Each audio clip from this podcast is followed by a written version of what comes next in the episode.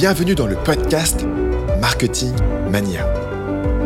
L'émission qui combine la psychologie humaine, l'analyse statistique et l'art ancestral de la persuasion. Tout ça dans un but unique. Découvrir comment convertir plus de vos visiteurs en acheteurs.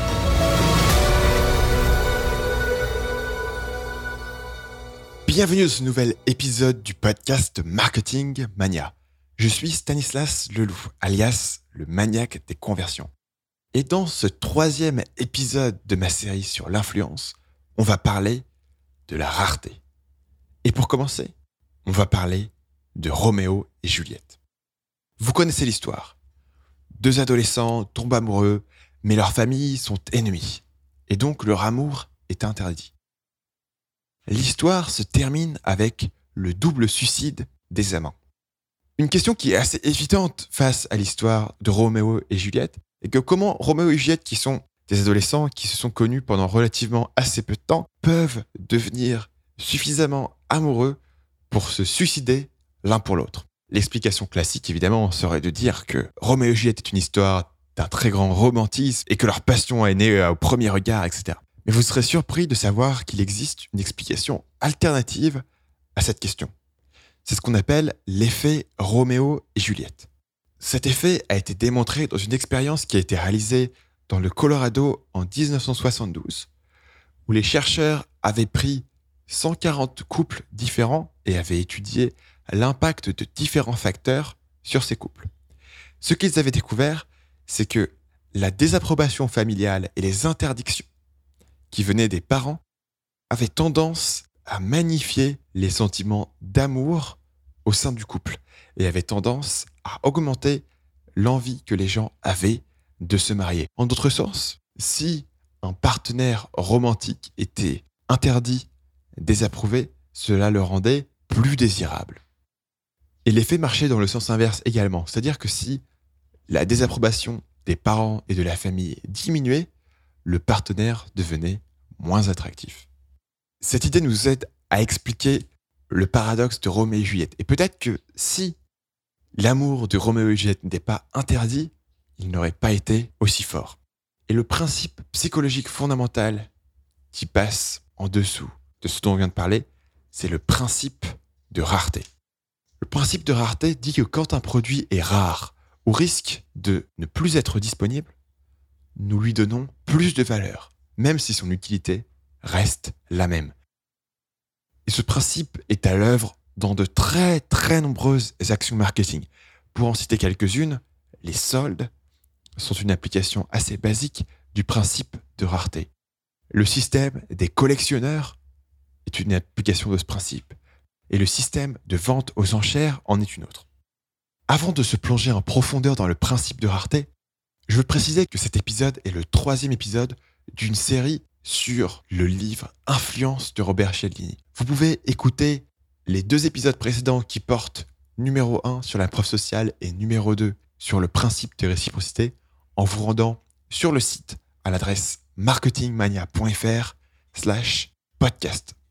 Alors pour revenir à notre principe de rareté, quand un produit est rare ou risque de ne plus être disponible, nous donnons plus de valeur à ce produit même si son utilité reste la même. Un exemple assez surprenant de ce principe, c'est les gens qui collectionnent les timbres. Il arrive parfois que dans la chaîne de production d'une série de timbres, certains timbres soient imprimés avec une erreur. Ces timbres sont systématiquement les timbres qui ont le plus de valeur dans la série. C'est aussi le cas par exemple avec les pièces. Certaines pièces vont être pour une raison ou pour une autre mal pressées, cela va leur donner une valeur particulière le fait d'avoir une erreur dans le process de fabrication d'un timbre ou d'une pièce ne donne pas en soi plus d'utilité à l'objet qui a été produit. Mais en revanche, le fait qu'un objet soit rare lui donne directement de la valeur pour les collectionneurs. C'est quelque chose qui est bien connu. Tous les collectionneurs recherchent les objets qui sont rares, qui sont difficiles à obtenir. Mais pourquoi est-ce que ça fonctionne? Pourquoi est-ce que ce qui est rare ou ce qui risque d'être perdu a plus de valeur à nos yeux. Le mécanisme qui est sous-jacent, c'est que nous n'aimons pas perdre des options. Si nous avons l'opportunité d'obtenir quelque chose et que nous savons que cette opportunité va disparaître, nous sommes poussés à la saisir plus rapidement. Pour revenir à un contexte de vente, il y a un exemple qui est donné dans le bouquin de Cialdini qui est très intéressant. C'est l'exemple d'une tactique utilisée par certains vendeurs d'appareils ménagers. Supposez que vous vous rendiez dans un magasin avec pour objectif de trouver une machine à laver à acheter. Vous commencez à regarder une machine à laver qui vous intéresse, vous regardez le livre d'instructions, etc. À ce moment-là, vous allez avoir un vendeur qui va s'approcher de vous. Le vendeur a remarqué votre curiosité par rapport à cette machine, mais veut piquer votre intérêt. Et pour piquer votre intérêt, il va dire Ah, écoutez, vous avez fait un excellent choix, vous avez choisi une excellente machine, très bon prix, etc. Malheureusement, elle est tellement bien que on en a plus, elles sont toutes parties, on n'a plus aucune en stock. À ce moment-là, vous vous dites mince, euh, cette machine tout d'un coup a l'air très attractive puisqu'elle n'est plus disponible. Vous perdez l'opportunité de l'acheter. Alors vous pouvez demander au vendeur, ah, écoutez, est-ce qu'il n'y aurait pas par hasard une machine qui resterait en stock quelque part? Est-ce que vous pouvez vérifier? Le vendeur vous dira, écoutez, je suis pas sûr, mais je vais aller vérifier. Mais avant d'aller vérifier, est-ce que vous pouvez me confirmer que si je peux vous trouver la machine, ce modèle-ci, au prix qui est affiché, dans ce cas-là, ça vous intéressera et vous voudrez la commander?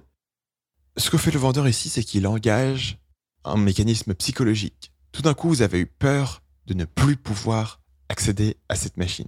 Et donc, du coup, il peut vous forcer à prendre une décision plus rapide.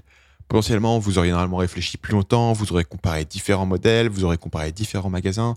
S'il vous dit que pour avoir l'opportunité d'accéder à cette machine, vous devez vous engager maintenant, vous aurez une probabilité beaucoup plus forte de le faire que si vous saviez que la machine était disponible à absolument n'importe quel moment. C'est une tactique qui est aussi utilisée dans différents contextes. Par exemple, si on vous vend une voiture, on vous dira que c'est le dernier modèle.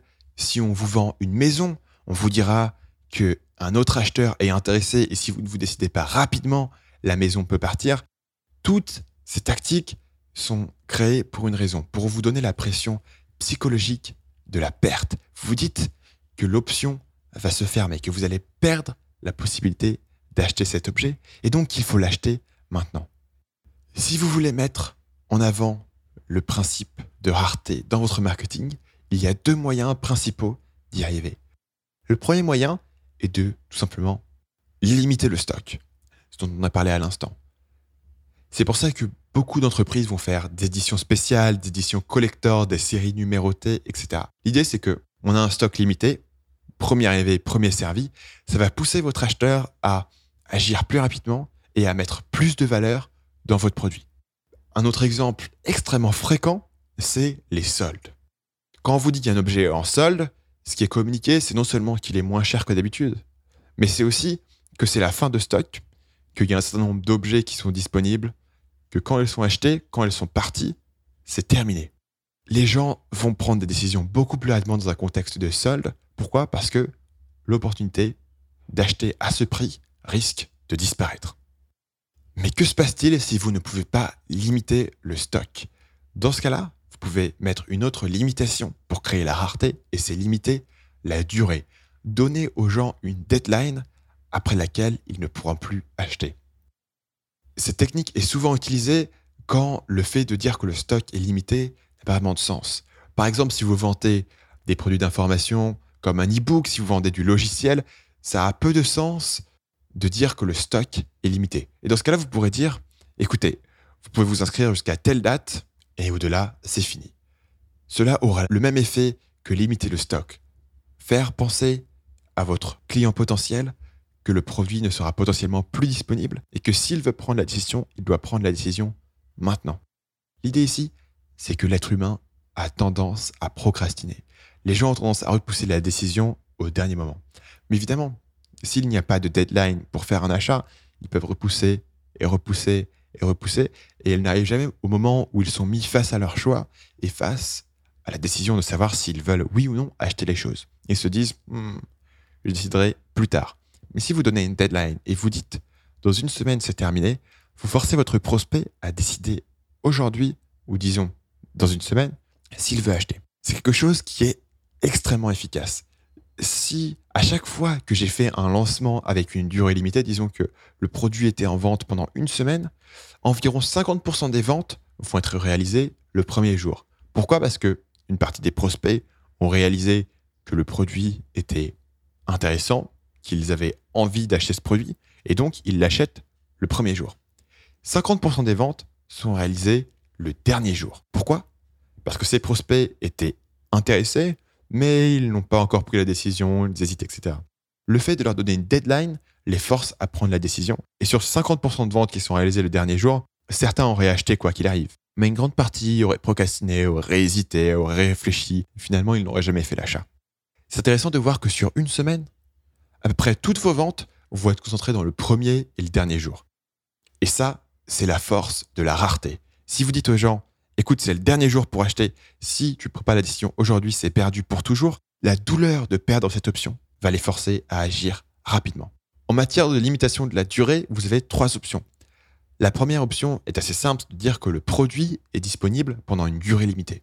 Le produit est disponible pendant une semaine, après c'est terminé. L'édition limitée est disponible pendant le mois de janvier, après c'est terminé. La deuxième option, c'est de donner une réduction pendant une durée limitée. Par exemple, si vous dites ce week-end seulement, vous avez une réduction de 30% sur tout le catalogue, les gens qui sont intéressés par votre produit mais sans plus vont tout d'un coup avoir une urgence d'aller voir votre catalogue, d'aller voir ce que vous proposez et d'aller prendre une décision d'achat ce week-end.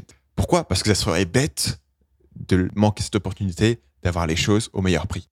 La troisième option pour faire une durée limitée, c'est de donner un bonus pendant une durée limitée. Ce que j'ai vu récemment, c'est un auteur qui lance un livre et qui cherche à encourager les précommandes. Pourquoi? Parce que pour un livre publié sur un circuit d'édition traditionnel, avoir beaucoup de précommandes permet de montrer aux librairies que le livre est populaire et va permettre de faire plus de ventes, d'avoir de meilleures distributions en magasin, etc. Donc pour lui, les précommandes ont un aspect stratégique. Le problème, c'est que pour un acheteur, la précommande n'a pas grand intérêt. Il y a peu de chances que le livre soit en rupture de stock le jour J, etc. Il faut donc créer une urgence, une rareté liée à la précommande. Ce que certains auteurs font, c'est que le livre précommandé va avoir une réduction à durée limitée, c'est-à-dire si vous précommandez, vous avez la réduction. Une autre option, c'est de donner un bonus. En particulier, cet auteur-là avait donné un bonus qui était la semaine du lancement, il allait avoir un webinaire spécial euh, qui était réservé aux gens qui avaient précommandé. C'est-à-dire que si vous comptez acheter le livre, si vous êtes intéressé par ce livre, vous allez être incité à agir rapidement puisque le webinaire est quelque chose de très rare que vous ne pouvez avoir uniquement en précommandant. Et si vous ne précommandez pas, ça sera perdu. Alors que sans motivation, très peu de gens auraient précommandé un livre.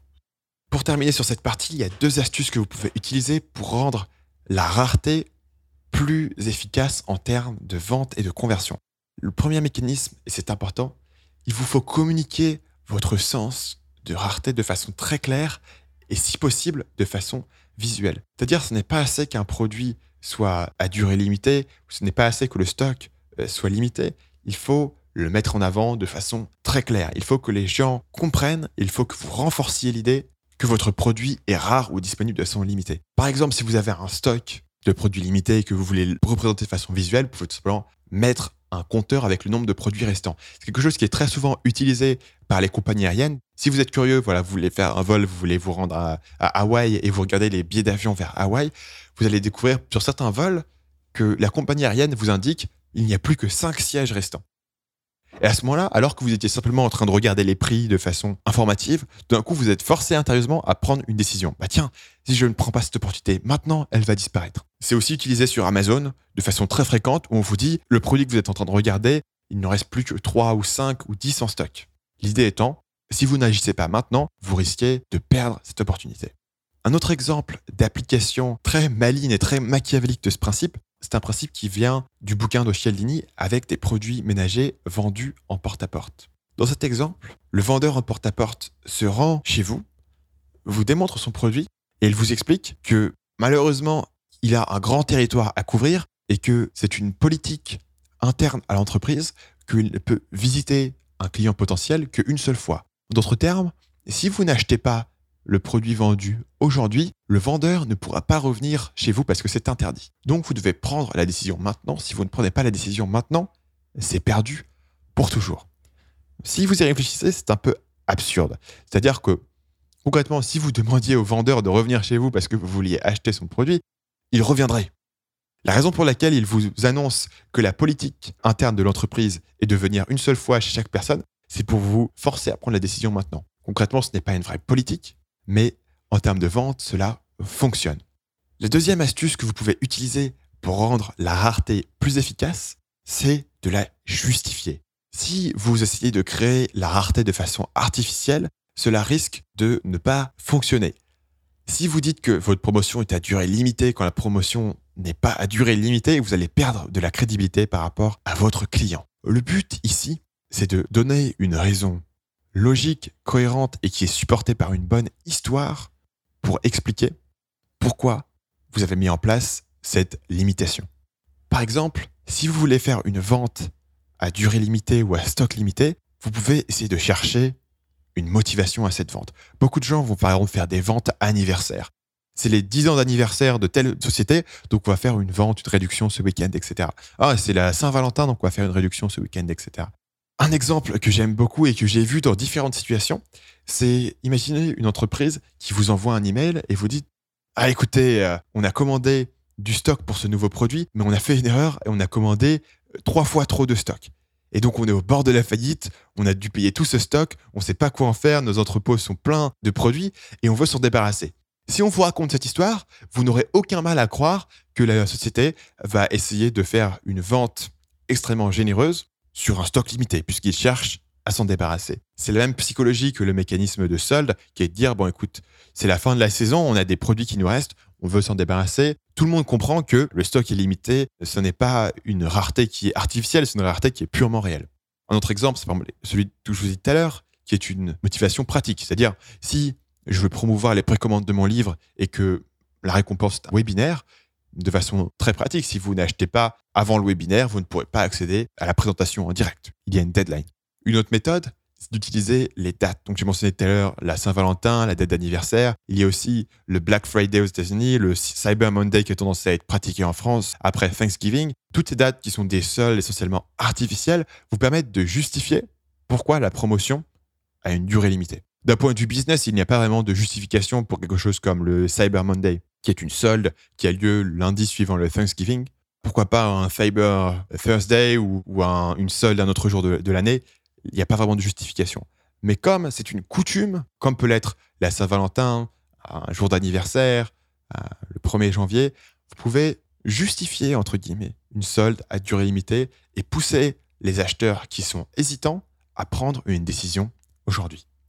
En conclusion, la rareté a deux avantages majeurs en termes de vente. Le premier est que votre produit apparaît plus désirable s'il y a un risque que je ne puisse plus y accéder dans le futur. Le deuxième, c'est que la rareté me force à prendre une décision rapide et m'évite de repousser la décision, de procrastiner, etc. Ces deux avantages sont extrêmement puissants en termes de conversion et de vente ce qui fait de la rareté un mécanisme marketing qui est très souvent utilisé, que ce soit par les vendeurs de machines à laver, comme on en a parlé, par les vendeurs de produits d'information, par les vendeurs de services financiers, et même par Apple, qui va créer un sens que le nouvel iPhone est à stock limité, etc. Et que donc, il faut l'acheter maintenant. Alors pour terminer ce podcast, si vous avez aimé l'épisode, vous pouvez écouter les deux épisodes précédents qui portent sur les deux autres principes d'influence que sont la preuve sociale et le principe de réciprocité. Si vous voulez écouter les trois prochains épisodes qui porteront sur trois nouveaux principes d'influence, je vous conseille de vous abonner maintenant sur marketingmania.fr slash podcast. Vous pouvez vous abonner par email, vous pouvez vous abonner sur iTunes, vous pouvez vous abonner sur votre téléphone Android, etc.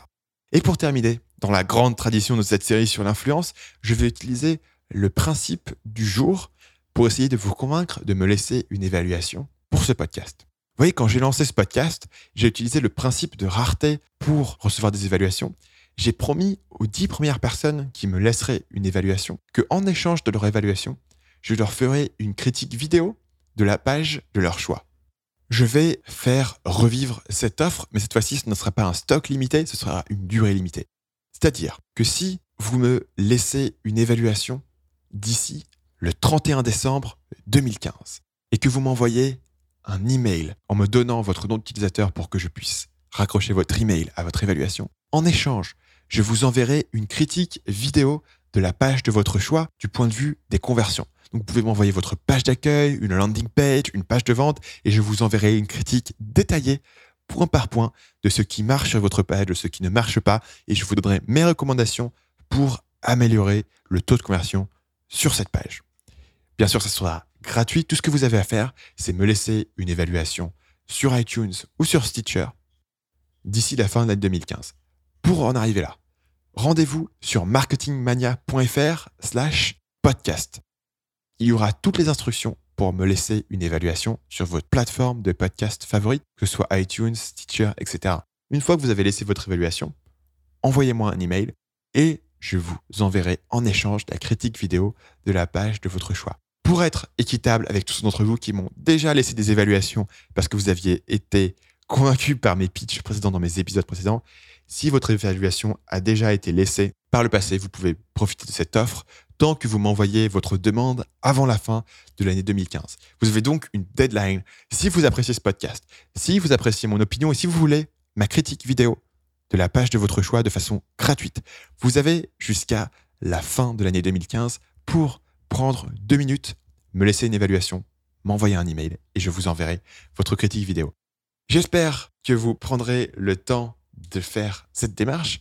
Quoi qu'il arrive, je vous remercie d'avoir été avec moi jusqu'ici. C'est toujours un grand plaisir de vous avoir, de lire vos retours, de voir vos partages. Je vous souhaite une excellente fin d'année. Je vous souhaite une semaine productive. Je vous souhaite des taux de conversion qui vont dans la bonne direction.